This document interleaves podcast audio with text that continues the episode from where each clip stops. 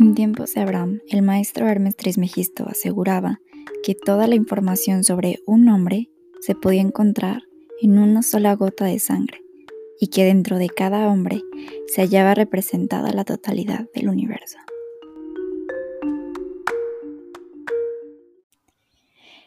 Hola a todos, bienvenidos una vez más a Tendidas Cual Bandidas. Hoy estoy con Atenea y Danica y hoy les traemos otro tema bien chido tendido de la espiritualidad, que es la segunda ley del hermetismo, la segunda de las siete leyes universales, que es la de correspondencia.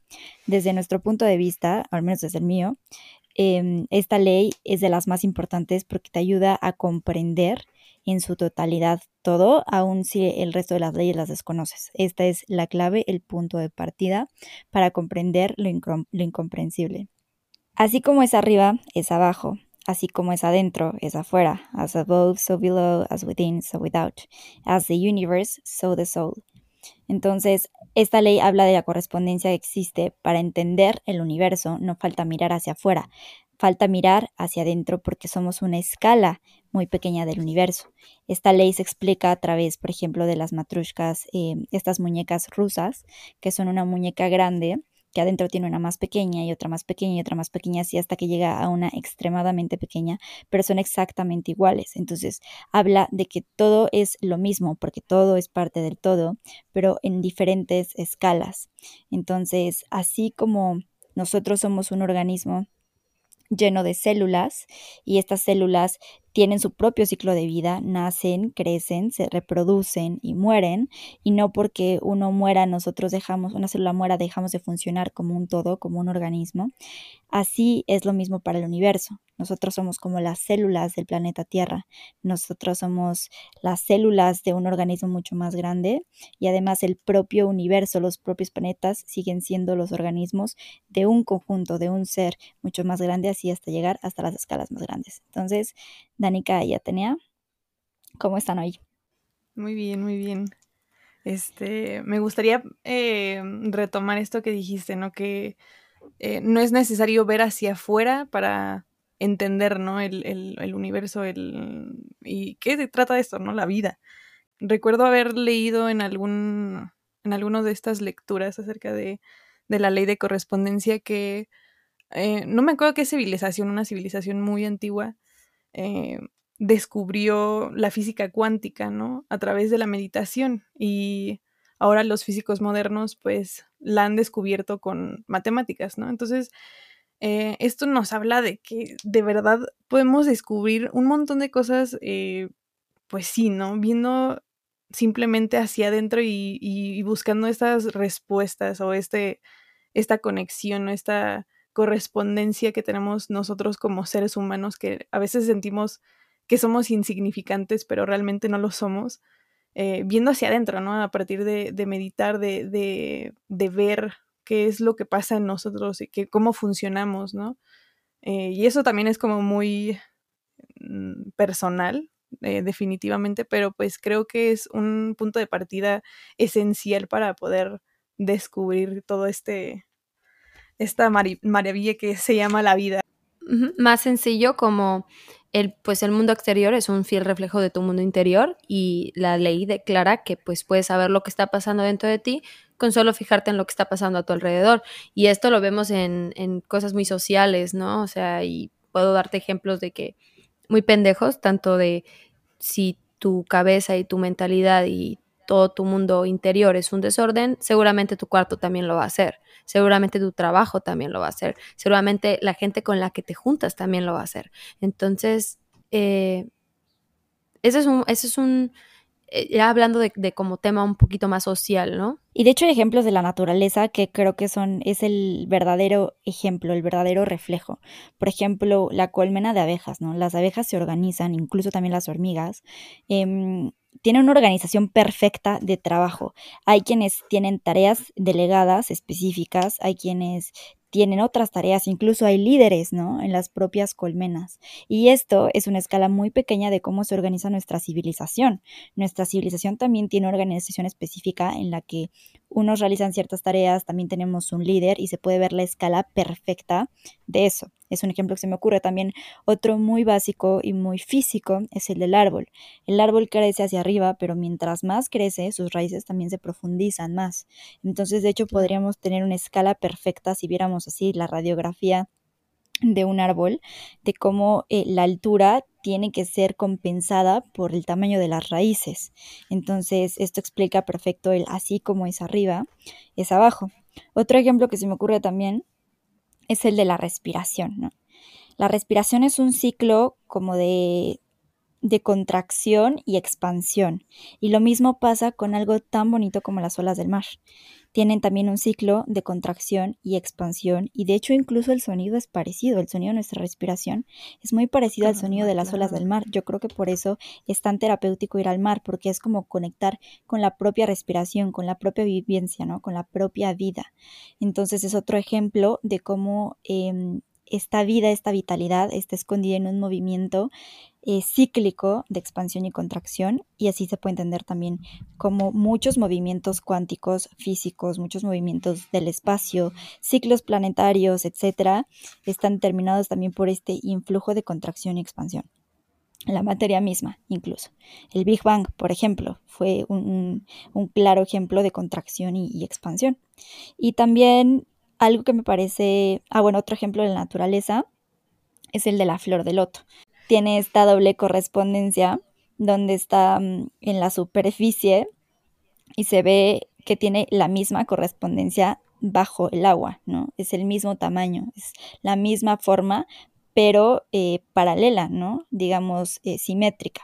Por eso también la geometría sagrada tiene mm, una funcionalidad muy importante para entender la espiritualidad a través de la ciencia y las matemáticas, porque mm, la simetría juega un papel súper importante para comprender esta doble correspondencia.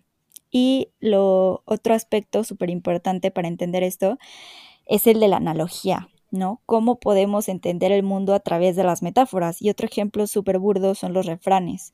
O sea, uno dice cosas bien pendejas como, sí, camarón que se lleva, se camarón que se duerme, se lo lleva la corriente. Y pues en realidad no es que se lo lleve, ¿no? Es que más bien es una analogía a una situación que pasa en la vida real, que se puede entender a través de situaciones más pequeñas, ¿no? Candil en la calle, oscuridad en la casa, árbol que crece torcido, etcétera. Todos estos son ejemplos de analogías de cosas físicas en una escala pequeña, que de todas formas suceden en una escala más grande y se reproducen nuevamente en una escala más grande y así sucesivamente hasta juntarse en todo en un infinito que sigue repitiendo los mismos patrones, porque todos los planos y todos los se rigen bajo las mismas leyes universales. O sea, cada ley es correspondiente a la otra y hablamos otra vez de correspondencia, ¿no? O sea, la ley de correspondencia, que todo corresponde a, un todo, ¿me explico? Y, y, totalmente las, las, leyes también se rigen bajo esto, ¿no? O sea, todas corresponden a lo mismo, a un todo, a una totalidad, a un solo universo. Entonces, eh, yo la verdad de, de, este, de este tema sí me gusta más como el, cómo lo podemos llevar a cabo en, la sociedad, ¿no? O sea, el, tema social que me parece bastante importante. Eh, Leonardo da Vinci decía, men sana, incorpore sano, ¿no? ¿Qué quiere decir esto? Mente sana, cuerpo sano. ¿Ok? No puede haber un cuerpo sano en una mente enferma, güey. Ni, viceversa, ¿no, güey? y esto, o sea, exacto, y ahí ves cómo, cómo, cómo corresponde. Tiene que haber una coherencia, coherencia, perdón, entre estas cosas.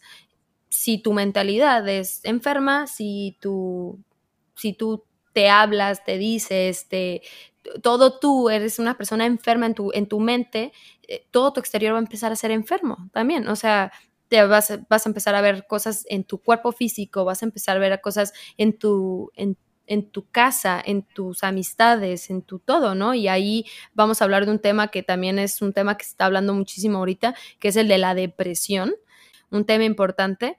El, si yo me despierto, si yo tengo o me siento triste y tengo depresión y me volteo a ver el espejo y lo que refleja el espejo es una persona eh, triste, una persona que no se arregla, una persona fodonga, una persona que no siquiera quiere tender la cama, una persona que, eh, que ni siquiera se quiere meter a bañar, ¿me explico? Entonces, sigues metiéndole cosas a, tu, a tu depresión, ¿me explico? O sea, es todo tu mundo externo empieza a ser depresivo igual. O sea, tú te empiezas a ver como una persona deprimente, tú te empiezas a juntar con gente deprimente, tú empiezas a ver puras cosas que te deprimen cada día más. Y ahí va la, la cosa contraria. Si tú te levantas todos los días y aún siendo que tienes un poco de depresión, te levantas, te bañas, te cambias, te arreglas, te ves en el espejo y te ves bien, te sientes bien. Y no vamos a decir que esto va a curarte por completo la depresión, pero tu mundo interno es el reflejo de tu mundo externo y, e, y, al revés también, tu mundo externo es un reflejo de tu mundo interno. Entonces, si tú empiezas a cambiar tu exterior, también puedes modificar tu interior, ¿no? Totalmente. Y, viceversa, ¿no? O sea, lo, lo, chingón de esta ley de correspondencia es que las modificaciones que hagas tanto en el interior van a tener un, un efecto en el exterior, pero también las que hagas en el exterior. O sea, eh, están estas pruebas de psicología de que si uno antes de entrar a una entrevista de trabajo sonríe por un par de minutos o hace una postura de poder, lo que sea, tiene un efecto directo inmediato en el sentimiento corpóreo, ¿no? En el sentimiento físico y entonces en la mentalidad y viceversa. Si uno tiene pensamientos negativos y los empieza a transformar, su físico, su cuerpo físico también cambia, también se empieza a expresar de otras formas. Ahora, con relación a lo que dices de la depresión, Obviamente es difícil, ¿no? Porque cuando uno está en un estado depresivo, justamente la mente bloquea estas partes de posibilidades, estas partes de, de nuevos retos, de nuevas ideas, de, de todo, las ganas incluso de querer cambiar, incluso la depresión afecta las ganas de querer salir de la propia depresión. Entonces es como una lucha un poco paradójica y un poco muy difícil de llevar a cabo pero entender esto nos ayuda justamente a poder salir de eso. Yo se los digo como una persona que sufre de ansiedad culera, de ataques de pánico muy, muy feos. Realmente el hacer cambios muy pequeños, como eh, ponerme a sonreír, la otra vez estaba en pleno ataque de pánico, así horrible. Y, y dije, a ver, o sea, como que una parte de mi mente reaccionó un poco con todo este rollo de la espiritualidad y me dijo agradece. Y de repente así en pleno ataque dije, estoy agradecida por esto que me está pasando en este momento. Así, mi cuerpo les juro que entró como en un cortocircuito bien puto extraño que no sabía lo que estaba pasando, que no, no entendía el por qué, pero ese, esa, esa gracia me dio tanto poder que me salí un momento dos segundos, que fueron dos segundos que agradezco eternamente, de, de, ese ataque y darme cuenta de que ese cambio de pensamiento y ese cambio de palabra, incluso de vibración, cambió de verdad mi entorno. Entonces, justo son modificaciones muy pequeñas que tienen una escala grande, ¿no? Tienen una escala en este plano espiritual. Y ahorita que estamos hablando de esto, a ver si Dan nos puede contar un poco de cómo funciona eh, la escala dentro del plano físico, espiritual y mental, ¿no? Más bien, ¿cómo, cómo es que funciona este trip? Claro, ahorita que estabas este, contando esta, esto que te pasó, ¿no? Que, que, que, hiciste un switch así literalmente de pensamiento, o sea, porque ya también estás consciente, estás concientizando acerca de que también, si tú te empiezas a, envolver en este sentimiento, en este, en este pensamiento, ¿no? De, de, ok, me está dando mi ataque de ansiedad, me está me está pasando algo muy culero en este momento y te empiezas a adentrar, ¿no? Te, estás, tú estás correspondiéndole también a esa energía, ¿no? Entonces me acordé un montón, este, que hace una semana tenía que ir al banco y pues iba a sacar yo mi tarjeta y todo, tenía que llevar mi INE. Y güey, yo súper así feliz, algo, no sé qué. Dije, ok, no, no me acuerdo bien dónde dejé mi INE. Entonces voy a checar si está en mi bolsa, ¿no? Entonces ya estaba yo ahí buscándola, ¿no? y veo que no está la, la, la, pinche INE, entonces me regresé así a mi casa pues a, buscarla, ¿no? Eh, entré en pánico porque dije, no, o sea, es un, es un documento importante y aparte pues con todo esto del coronavirus, quién sabe cuándo voy a poder sacar otra vez mi INE. Entonces empecé a buscar así como loca, así por toda mi casa, ¿no? Le, mi, mi, mi identificación yo ya estaba llorando, se los juro, entonces dije, ¿saben qué? Eh, también yo mm, me cambié así en, putiza mi, mi, pensamiento, dije, ok, ahorita lo voy a encontrar, no sé dónde la voy a encontrar, pero la voy a encontrar, ¿no? O sea, voy a, voy a corresponder también yo a esa energía de querer encontrarla para, pues para que aparezca, ¿no? En alguna parte. Entonces dije, ok, eh, no voy a luchar con esto porque sé que también mientras yo me frustre más, más menos va a aparecer, ¿no? Yo dije, ok, gracias al universo voy a encontrar mi, mi INE en, la en donde menos me lo espere. O sea, la voy a encontrar, pero pues ya ni modo, ¿no? Ahorita lo voy a dejar de, de lado, voy a hacer lo que tengo que hacer. Agarré mi pasaporte y me fui, ¿no? Ya iba para la, así, para la puerta de mi casa y estaba mi INE así tirada en la puerta, así apareció, ¿no? no yo no la había visto ni nada y dije, güey, de verdad que yo empecé pensando así como súper mal, dije, no, ya, ya valió madres esto, ¿no? Pero me, hice consciente, ¿no? Me hice consciente de que yo también estaba frustrándome eh, mi plan de, de encontrarla y dije, ok, voy a olvidarme de eso y voy a seguir con mi vida, pues ya ni modo, luego tendré que sacar otra INE y si no, pues la encontraré abajo de mi cama, yo qué sé, me la encontré, ¿no? Entonces fue como el ejemplo perfecto y, el día así como que dije, güey, cada vez esto es mucho más real, ah, mucho más consciente, claro. Entonces, güey, y, y, ahorita que estás contando esa historia, les voy a contar algo que está súper cagado, ¿no? O sea, cuando estaba morra, güey, mi mamá, siempre que se nos perdía algo, nos decía, este, ok, se te, se te pierde las llaves, ¿no? Vas a hacer una oración con todo tu ser y vas a decir, gracias porque ya encontré mis llaves, gracias porque ya tengo mis llaves, ya, gracias porque ya las encontré y así, y tú las vas a buscar con calma, las vas a buscar con calma porque no te urge encontrarlas, porque ya las tienes, están ahí.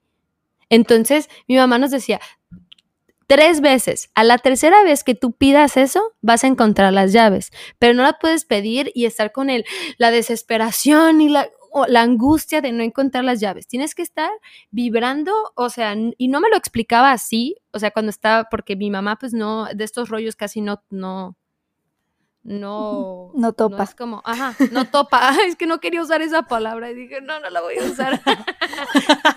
no, bueno, entonces, este, pero nos los explicaba como, como, ah, se lo vas a pedir a Dios con toda tu fe como si ya lo tuvieras. Eso nos decía. Y las vas a buscar con calma. Y esto es, esta, ahorita lo entiendo y digo, pues claro que sí, o sea, si yo las estoy buscando con frustración, con, eh, con el apego a las llaves y que no mames, y si no las encuentro y, o sea, pues menos las voy a encontrar porque aparte estoy vibrando en una, en una situación muy culera y al rato, güey, que ya esté normal, que esté tranquila y ya no necesite las putas llaves y ya haya sacado otras llaves, güey, me voy a encontrar las putas llaves. ¿Por qué? Porque ya solté eso, ¿me explico? Entonces es como, en ese momento, si tú quieres encontrar las llaves, en ese momento, en ese momento te urge, pues en ese momento tú agradeces que ya las encontraste. En ese momento tú agradeces que no las necesitas. No necesitas las llaves, güey. Y van a aparecer. O sea, no es como que Ay, sí, güey, por arte de magia, pues si las pediste en la peda, pues a lo mejor ese es otro tema, ¿no? sí, obvio. Ahí se llamamos. Ahí se llamamos, bro. Ahí sí fue pendejez humana. Eso ya es otro tema. sí, no, totalmente. O sea, creo que eso es algo muy importante de entender.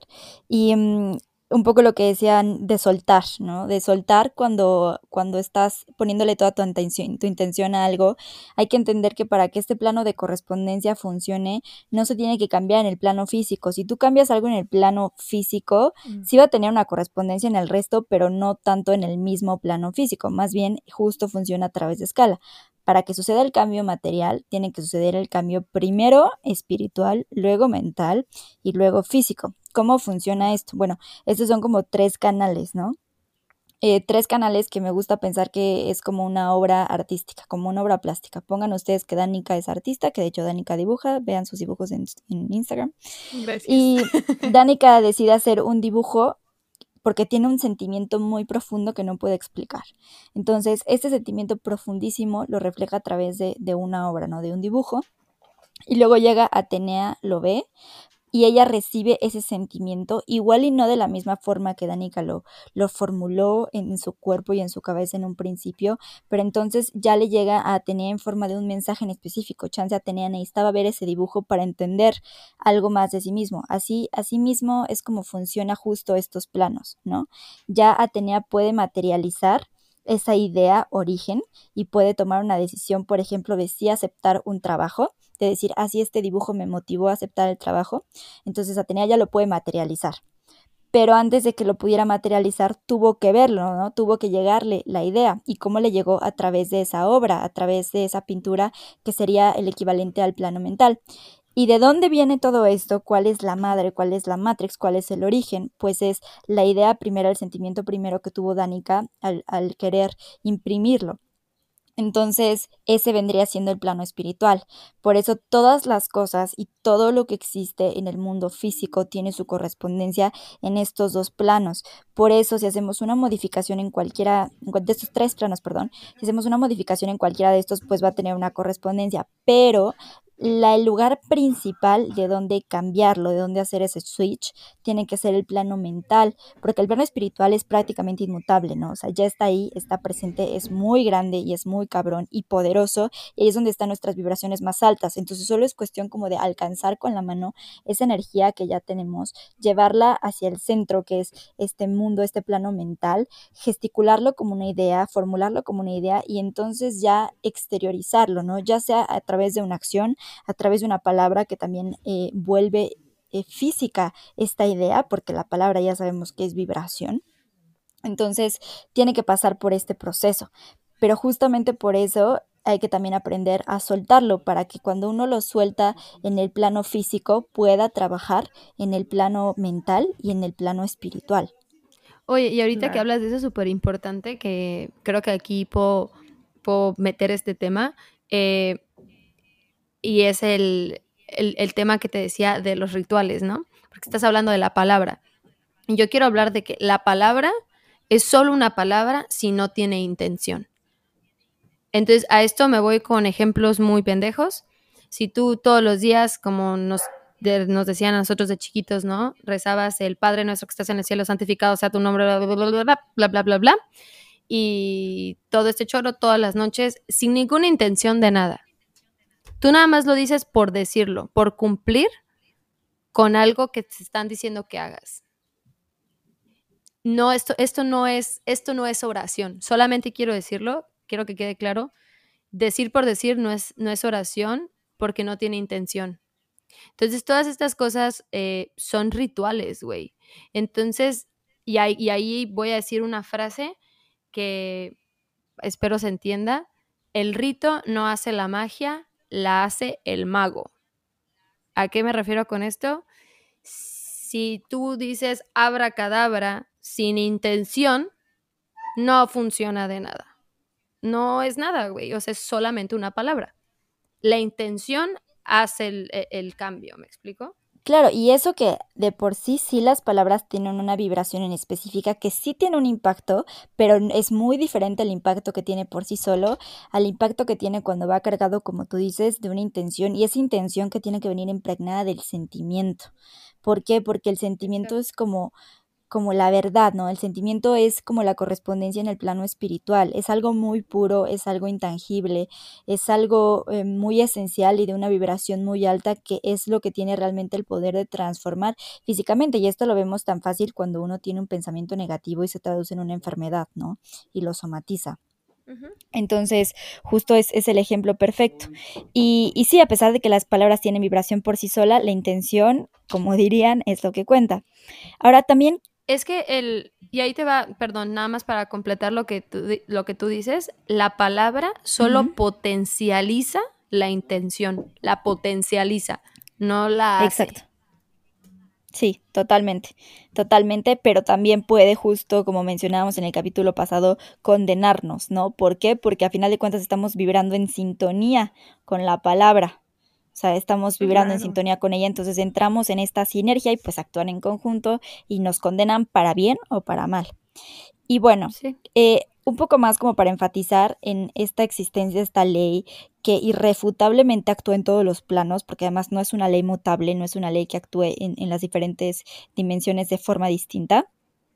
Me gustaría citar un par de frases que la explican perfectamente y con las que podemos ver que distintos pensadores y distintas épocas y culturas la toman muy en cuenta, ¿no?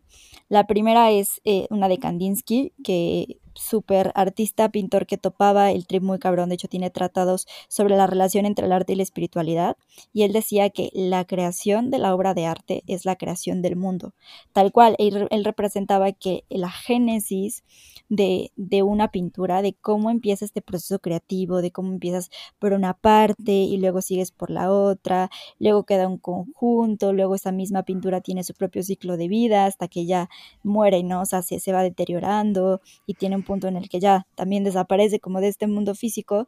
Eh, lo mismo es, es, la creación del mundo. La creación del mundo también surge a partir de una idea, como lo veíamos en el, en el primer episodio de la primera ley. Surge esta idea, se materializa, tiene este proceso de materialización lento, profundo, y tiene después ya su propio ciclo. Entonces, este es un ejemplo perfecto. Luego también em, el principito, en el principito decía, lo esencial es invisible a los ojos. Es lo mismo, ¿no?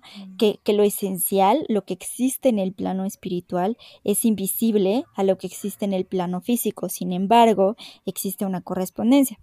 También en el Génesis, en la, en la creación, en la Biblia, literalmente lo primero que habla el Génesis es en el principio Dios creó los cielos y la tierra. Ahí literalmente está hablando de esta segunda ley, está hablando de la correspondencia entre el cielo y la tierra, que también me hace referencia a esta analogía de, de que el mar es azul porque se refleja el cielo, ¿no? Y, este doble reflejo que también si tienes un charco se va a reflejar lo que, lo que esté arriba. Y son las formas muy sutiles en las que la naturaleza por sí sola nos muestra de forma física estas leyes para que nosotros a través de esa interacción con los sentidos podamos recordar, podamos entrar en contacto con esta reminiscencia, con esta memoria del alma que se despierta a través de los sentidos, a través de ver un charco y poder hacer esa analogía y esa relación en nuestro cerebro. Otra Em, cita que me gusta mucho es de Eliphas Levi, que él habla justo de la importancia de la analogía, ¿no? Yo hace mucho em, realicé como, como este pensamiento y esta oración en la que yo me di cuenta de que la razón por la que la poesía es tan importante y es considerada em, de las bellas artes, incluso no la literatura, sino la poesía en sí, es porque todas las verdades del universo están codificadas en metáforas y por eso la poesía es tan importante y ha sido tan importante a través de la historia, incluso para religiones como el Islam. En el Islam el Corán es una obra poética bellísima y en, y en la religión islámica eh, es muy apreciada la poesía. Los poesías son como los mejores artistas. ¿Por qué? Porque ellos saben la verdad, pero ellos también la velan, también tienen esa tarea, tarea de cubrirla, ¿no? Para que no quede específicamente al alcance de todos, para que tenga un proceso de conocerla, de develarla, de conocerla, pero todo a través de la metáfora, ¿no? Y él mismo decía entonces que la analogía es el único mediador entre lo visible y lo invisible, lo finito y lo infinito. O sea, todo, toda esta relación entre el plano físico y el espiritual se puede entender a través de esta analogía que también funciona como un ternario, ¿no?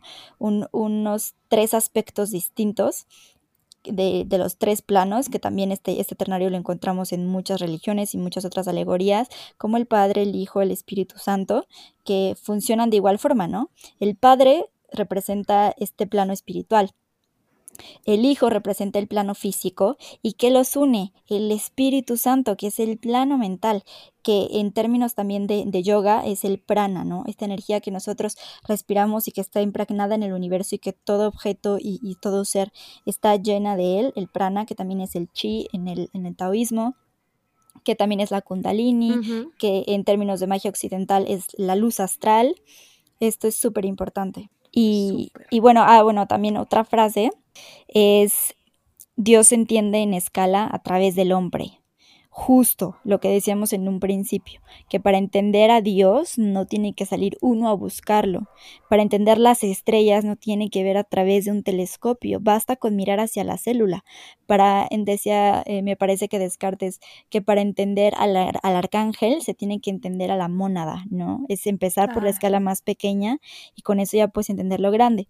Y también Elifas eh, cerraba esta parte de la analogía diciendo que mm, que controlar y entender la analogía es realmente el secreto de la magia, porque es cuando entiendes a qué escala transformas desde el mundo espiritual hasta el mundo material, a través de estas metáforas. y decía que es el movimiento continuo, es la cuadratura del círculo, el templo y las columnas de Bojas y Jackin, que son estas dos columnas que representan la dualidad, eh, que también es una forma de representar la correspondencia y es la clave del gran arcano, que siempre en la magia ha sido como lo más buscado y lo más eh, difícil de entender.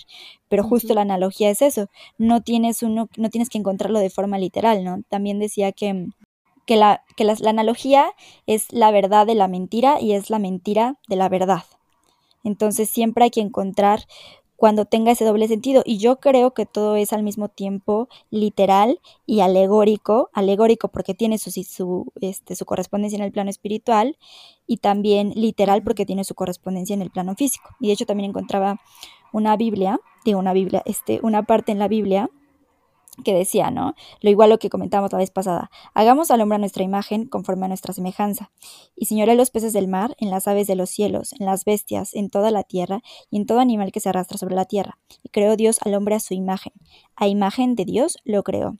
Y lo curioso es que aquí lo dice tres veces. Y lo importante es que cuando la Biblia repite tres veces, significa que la frase tiene idéntico significado en los tres planos. ¿No? Entonces no se le tiene que, ajá, y no se le tiene que encontrar una interpretación física o jeroglífica, solo es una verdad interna y fundamental, ¿no? Sí, iba a hablar justamente de ese versículo, justamente lo que acabas de decir, también lo iba de que, no mames, es, es que es súper importante, güey, o sea, tiene un impacto y ya, ya dejé de ser la chica Biblia porque ya, ya lo mencionaste tú. ya pasamos a... pero, pero sí está, o sea, sí está muy cabrón, güey, o sea, y como lo, lo que tú decías, ¿no? El el número tres significa poder, ¿no? El número tres es súper importante, güey. O sea, y, la Biblia, todo, todo es, número tres, güey. Tres. Y por eso también. Al tercer día resucitó, o sea, resucitó, perdón, Jesucristo. O sea, todo murió como, creo que falleció a los 33. No, no acuerdo, güey. Pero la neta también es, es, un pedo así de que, la neta no, ni me acuerdo, no me vayan a, a hinchar, güey, por haber dicho una, una edad errónea, güey. Pero según yo fue por los 30, güey. Y si fue a los 33, qué miedo. sí, porque justo el poder del 3 es que tiene esta triple representación, o sea, que está presente en todos los planos, en absolutamente todos. Entonces, realmente es muy, muy poderoso este número y por eso también en su polo negativo se utiliza como un símbolo de control.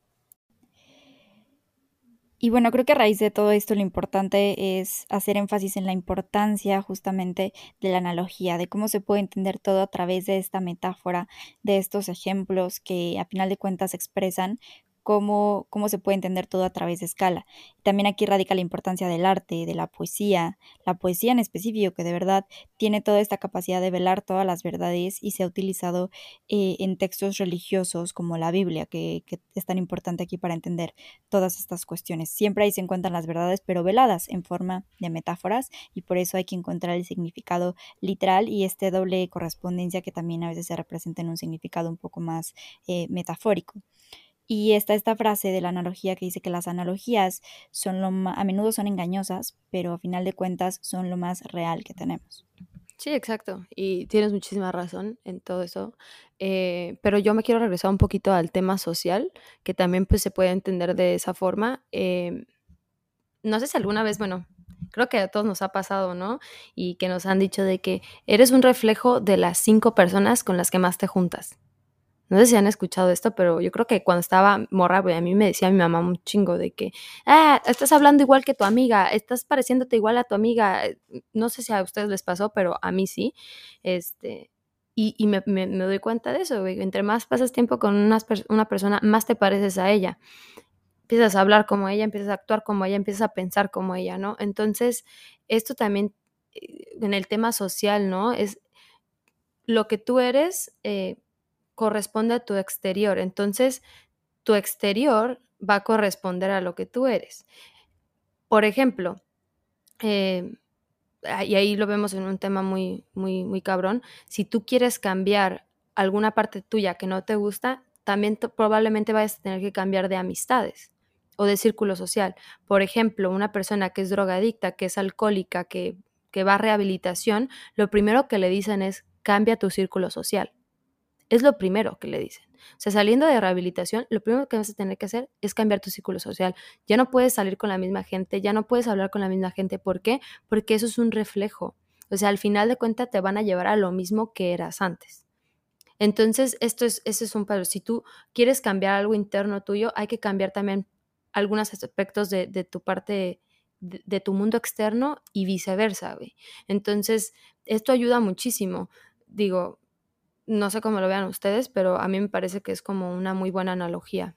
Claro, porque empiezas a, entender que sí, eh, todo, todo lo que te rodea y todo lo que eres, simplemente hay una unión, ¿sabes? Hay algo cambia en ti, algo cambia afuera y algo viceversa, ¿no? Entonces corresponde también a tu energía, a tu vibración, a lo que estás viviendo y a lo que estás sintiendo y a lo que a la intención que le quieres poner también a estos cambios, ¿no? Entonces, creo que me parece buen ejemplo. Absolutamente. Sí, esto, lo chido de esto es que se puede ver la correspondencia en los distintos planos también, ¿no? O sea, en el plano social, en el plano espiritual, en el plano personal y demás.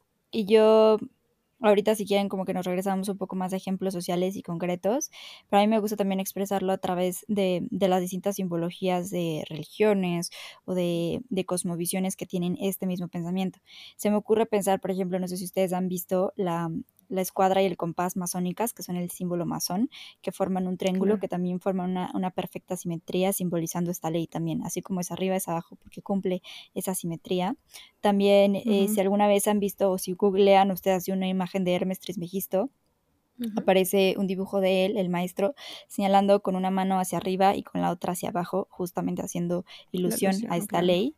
El árbol celta también, si se fijan, están sus eh, raíces y también están en la misma correspondencia de sus ramas, ¿no? También es esta la misma proporción, claro. Exactamente, lo mismo. Otro es el sello, eh, la estrella de David o el sello de Salomón, que es, eh, ya saben, los dos triángulos invertidos, el símbolo judío la bandera de Israel, que justo es uno de los países más poderosos del mundo, más yo me atrevería a decir que incluso más que Estados Unidos y con fundamentos de políticos de relaciones internacionales, realmente em, tiene mucho que ver su poder espiritual y su conocimiento espiritual, que todo se origina desde un mismo punto geográfico y, y, conocer todo esto les trae un poder inmenso, ¿no? Y el simple hecho de que este símbolo tan poderoso de correspondencia esté en su bandera ya implica eh, un poder que... Eh, que adquiere la bandera por sí sola, por el simple hecho de tener ese, ese, ese símbolo, ¿no?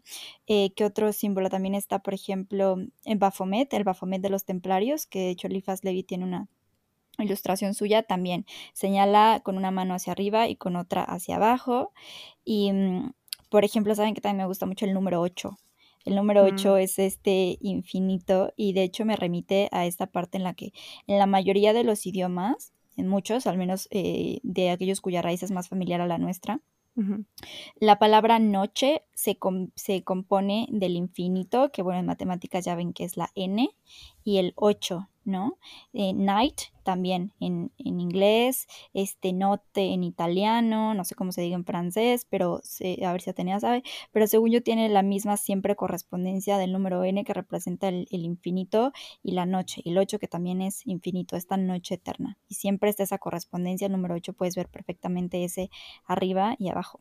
Oye, te quería preguntar, ¿cómo tendrá que ver también con, eh, o sea, esto de, de, la simbología que representa la correspondencia también eh, se podrá aplicar como en el primado negativo que, que hablabas en, en, el primer capítulo, Ania?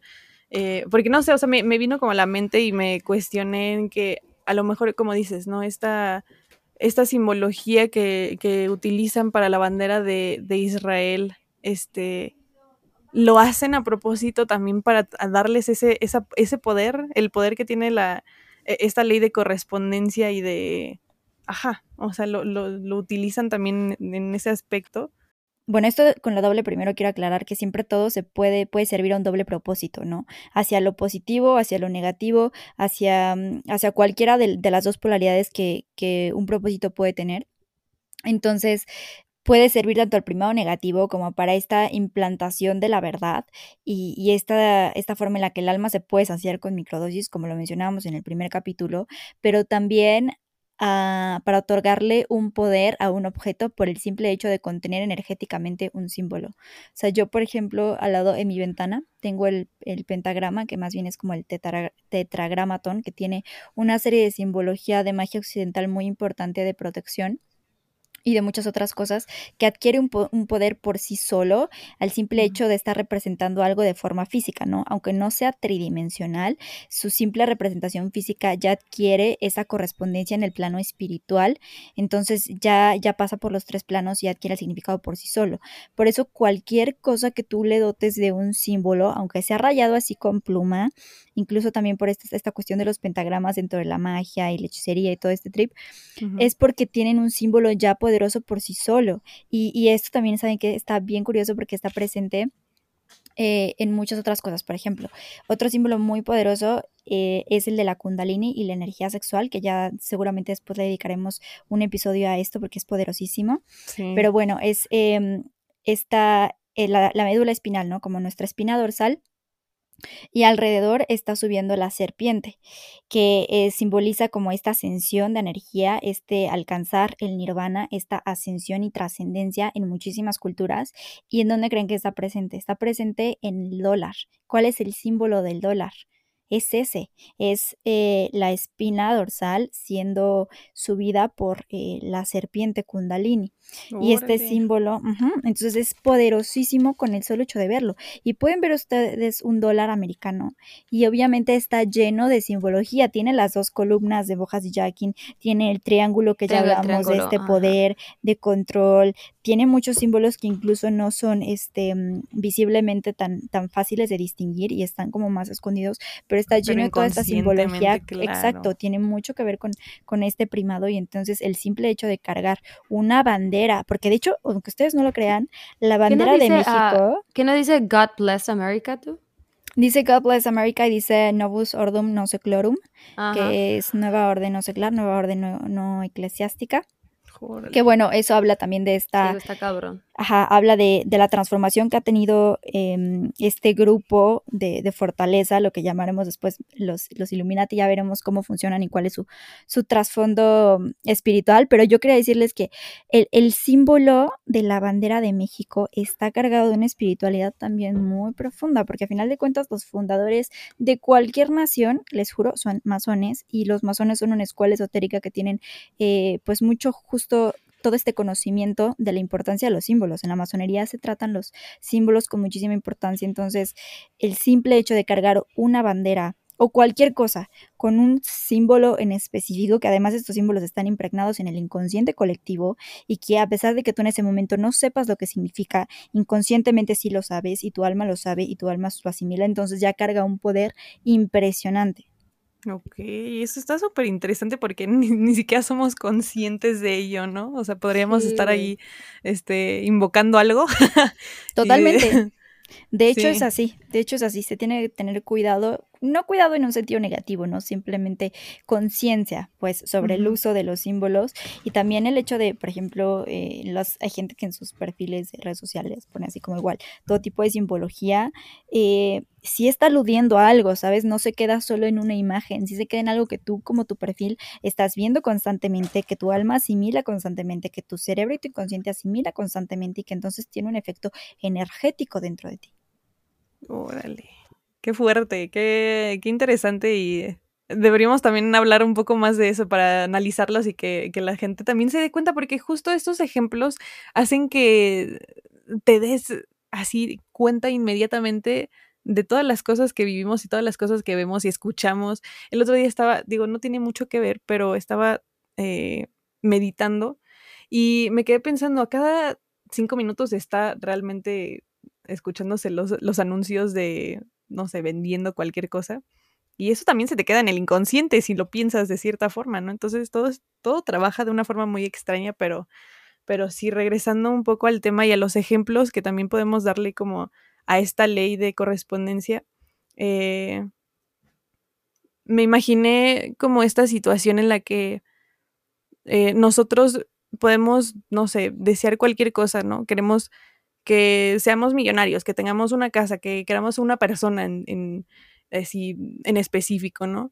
Y nosotros empezamos a desear como desde la carencia, entonces empezamos justo a, corresponder con esa carencia sin que nos, o sea, sin tener lo que queremos realmente, ¿no? Y es algo que les estaba platicando que, que me había interesado un montón y que siento que tiene que también eh, bueno, está como de la mano con, con esta ley, es la ley del efecto inverso, ¿no? En lo que todo, este, o sea, todo lo que se desea o se atrae a la vida, se obtiene lo contrario, ¿no? Eh, cuando uno se obsesiona realmente con esto, ¿no? Y eso es lo que les decía, o sea, cuando queremos y deseamos algo como con un, con un sentimiento ahí de, de, de deseo desesperado, de carencia, empezamos a corresponder con esa energía y con esa vibración, ¿no? Sí, con Y es esa que- vibración de no lo tengo, ¿no? Exactamente, y eso a mí me hizo como entender realmente esta ley, ¿no? Este- esa fue como mi forma de, de- de entenderlo. Entonces sí, creo Sí. que... Y, y sabes qué, justo este Elifaz, que de verdad que es de mis ocultistas favoritos, él habla, cuando habla de la dualidad, habla justo de este equilibrio, ¿no? O sea, que todo lo que tú haces corresponde a en favor o mm, en contra del equilibrio, porque siempre hay dos fuerzas, estos dos polos que están como luchando constantemente entre sí, y pues depende tú eh, a qué parte de la balanza le vas a poner, ¿no? Entonces, justamente eh, también es este proceso, como, como hablábamos de la respiración, de, de contracción y expansión, ¿no? De influjo y reflujo, en el que si tú estás dedicando toda tu energía a algo en específico, no dejas que la otra fuerza pueda lograr balance y no permites el movimiento. ¿Y qué es lo que crea el cambio? El movimiento. Entonces uno tiene que soltar energéticamente, soltar los pensamientos sobre algo, soltar la situación sobre algo para que solita se pueda reacomodar, ¿no? Y un ejemplo bastante cotidiano es cuando estás intentando hacer algo, no sé, por ejemplo, yo con el aro que está dando como a Lula, había un truco que no me salía y no me salía, lo intentaba y no me salía y dije, ay, qué hueva, ¿no? Ya, lo dejé, me fui a hacer mis cosas, al día siguiente ni me acordé, días después ya agarré el aro, lo intento y a la primera me salió así, pero perfecto. Y fue porque justo había podido soltar esta energía, permitir esta, esta cuestión de, de, de las dos eh, fuerzas que, que apelan como hacia el equilibrio, que hicieran su trabajo, que hicieran su movimiento y ya poder equilibrarlo, ¿no? De hecho, él dice que, que en términos de rituales mágicos y todo este trip, tienes que dedicarle el mismo tiempo que le dedicaste al ritual, al descanso, al no pensar en eso, a la otra cosa, al polo completamente opuesto, para que se pueda justamente liberar esta intención, liberar este movimiento y que el universo solito haga su trabajo, ¿no? Claro. Güey, déjenme les cuento una, una anécdota de cuando estaba mo- bien morrita, güey. Estaba bien morrita y se acuerdan que, bueno, no sé si a mucha gente le haya pasado esto, pero en las escuelas había de que eh, honores a la bandera y que si había como festival de algo o era como Día de Muertos, como que la gente pasaba y decía cosas, ¿no? Al frente. Las efemérides. Ah, creo que sí, güey. Entonces, este, yo me, tocaba decir una, güey, y no me acordaba, o sea, estuve practicándola toda la noche, ¿no? De que bla, bla, bla, bla, y no, güey, y no, me frustré, güey, me frustré, estaba bien morra, güey, me frustré, pero en, mi, en mis, o sea, ya de que ya no quiero saber más de este, de este rollo, y dije, ya, pues no me lo aprendí, me fui a dormir, y en la madrugada me levanté, sé ¿sí? que como, como momia, cabrón, me levanté, dice mi mamá que lo empecé a decir así que bla, bla, bla, bla, bla, bla, bla toda dormida, güey. Las, Toda sonámbula. lo estabas alucinando casi, ¿no? No, o sea, no, sí. Y ahí, o sea, yo ahorita lo veo, digo, bueno, a lo mejor es ese pedo de que estás todo frustrado, estás todo con el nervio y con toda esta cosa de que tienes al siguiente día que decirlo y bla, bla, bla, y que no te lo aprendiste, y luego ya lo sueltas, güey, descansas, dejas que tu mente lo, lo, lo asimile, y entonces ya es cuando puedes de que Claro, muchas veces decirlo, güey. está Totalmente, muchas veces cuando lees algo y no lo entiendes, no se trata de leerlo otra vez y leerlo otra vez, se trata de relajarte, ¿no? También parte como de, de estas cuestiones de la creatividad, se invita mucho a la pausa creativa, que es que cuando tienes un bloqueo creativo, no te pongas a pensar en eso, no te pongas Claro, a intentar porque- crear, solito regresa, ¿no? Porque es justo esa fuerza, ¿no? Y también podemos remitirnos a, a esta cuestión del océano que hablamos al principio, lo mismo, ven ese proceso de, de contracción y expansión, es lo mismo. Y también yo una vez lo platicaba con unos amigos y me decía uno, con un ejemplo igual muy burdo, pero que se me hace bien interesante cómo cada quien puede relacionarlo en su propio contexto. Me dice, es como el gym, güey, o sea, en el gym, o sea, si tú no dejas descansar al músculo, no va a crecer, ¿no? O sea, lo vas a saturar. Y sí, güey, es exactamente lo mismo y ahí está como otra vez esta correspondencia, se puede aplicar hasta las cosas más burdas, ¿no? Y justamente me gustaría retomar el tema del número 8, que es un símbolo súper, súper poderoso, güey, que pues simboliza el cielo, o sea, la transición entre el cielo y la tierra, y que obviamente horizontalmente significa infinito, Y, o sea, y esto está cabrón porque también significa en, otras cosas como en la numerología, significa organización, perseverancia, control de energía, o sea, está muy cabrón, ¿no? Es como un balance, es como un equilibrio, exacto. Y, eh, en, en, otra parte como espiritual también significa como eh, gracias e, e, eternas y gracias universales y bla, bla, bla, o sea, es como, como de, de gratitud también. Entonces está, es muy importante y se me hace un número muy, muy, muy poderoso. Claro, y muy probablemente esta gratitud tiene que ver con esa doble correspondencia, ¿no? Con que si ya se hizo en el plano mental, estás agradeciéndolo de que va a tener la correspondencia en el plano físico. Exacto. Y luego mucha gente se lo pone hasta, hasta tres o cuatro veces, este, como en, en lugares lo ponen 888 y eso es como, como potencializarlo. Claro, totalmente. Yo en lo personal a mí me gusta justo repetir tres veces, ¿no? Las gracias tres veces, eh, el así sea tres veces, toda, toda afirmación que tengas que decir tres veces porque justo lo estás manifestando en los tres planos y entonces ya tienes como esa correspondencia al full. Y, y sabes qué, ahorita que decías lo de lo del 8 y el infinito, pues me acuerdo de esta época de los 2000 donde de repente así un buen de bandas se empezó a tatuar el infinito, güey, acá. Y si te fijas dices, bueno, ok, sí, sí es un infinito, sí estaba de moda y lo que sea, pero sí tiene una repercusión, sí hay una razón por la cual ese símbolo era tan atractivo al punto que dices plasmarlo sobre tu piel, a pesar de que superficialmente solo hubiera seguido una moda, ¿no? O sea, eh, realmente sí tiene un significado y también un impacto, porque como decía Danica hace rato, güey, ¿qué pasa cuando te, tatúas algo, no? Sí, ¿cuál es la repercusión, no? O sea, porque me imagino que, que de cierta forma, sí, ¿no? Lo hacías superficialmente y lo hacías por moda, pero me gustaría saber si también esas personas que lo hicieron, güey, tuvieron algún cambio, porque lo creo, la verdad es que creo que sí puede, puede afectar también en el mundo físico, evidentemente, que tengas algo, un símbolo, simplemente ya eh, cuidándote, ¿no? O, Totalmente. Sí, entonces... Es de hecho, hay, hay, hay gente que hace magia a través de tatuajes. O sea, existe la magia a través de tatuajes porque es literal meterle a tu cuerpo físico esa correspondencia, ese símbolo que ya te acompaña, con, o sea, para siempre, ¿no?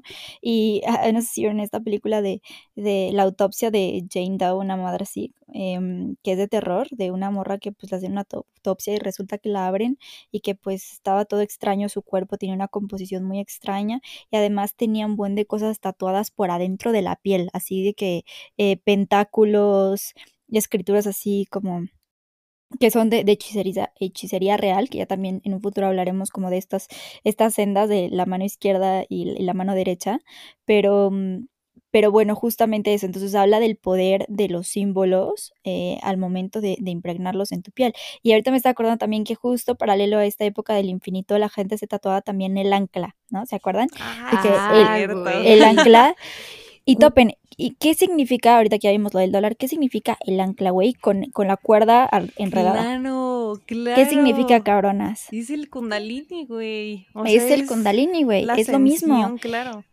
Y es un símbolo poderosísimo, también por eso es símbolo de la marina, eh, está presente en muchos barcos, es la protección de un barco, este, este símbolo del ancla, pero siempre con la cuerda subiendo alrededor. Es lo mismo, es la kundalini ascendiendo también, por eso no es coincidencia, ¿no? Eh, aparte de esto, estoy viendo ahorita que también el ancla eh, representa firmeza y estabilidad.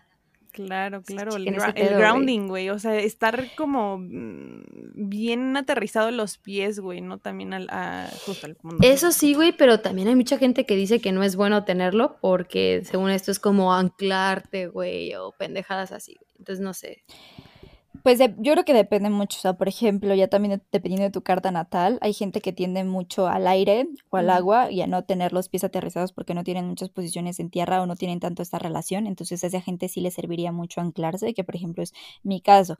Hay gente que por el contrario están muy aterrizados, que de hecho suelen ser las personas como un poco con la mente más cerrada, un poco que les cuesta abrirse a este tipo de, posibilidades.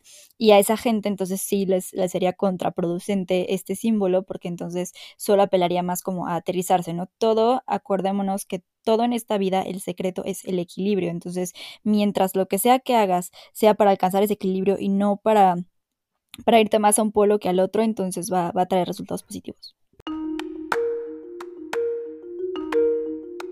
Y bueno, ¿tienen algo más que agregar? No, No, yo creo todo que ya nos tendimos. Está bien, estuvo, estuvo chido. preciso. Nos tendimos bastante, este estuvo un poco largo, pero bueno, les agradecemos como siempre por escucharnos. Sintonízanos en el próximo episodio. Y pues ya saben, esta ley de correspondencia les va a ayudar mucho. Compartan. Muchas gracias por escuchar esto. Adiós. Bye. Adiós. Adiós.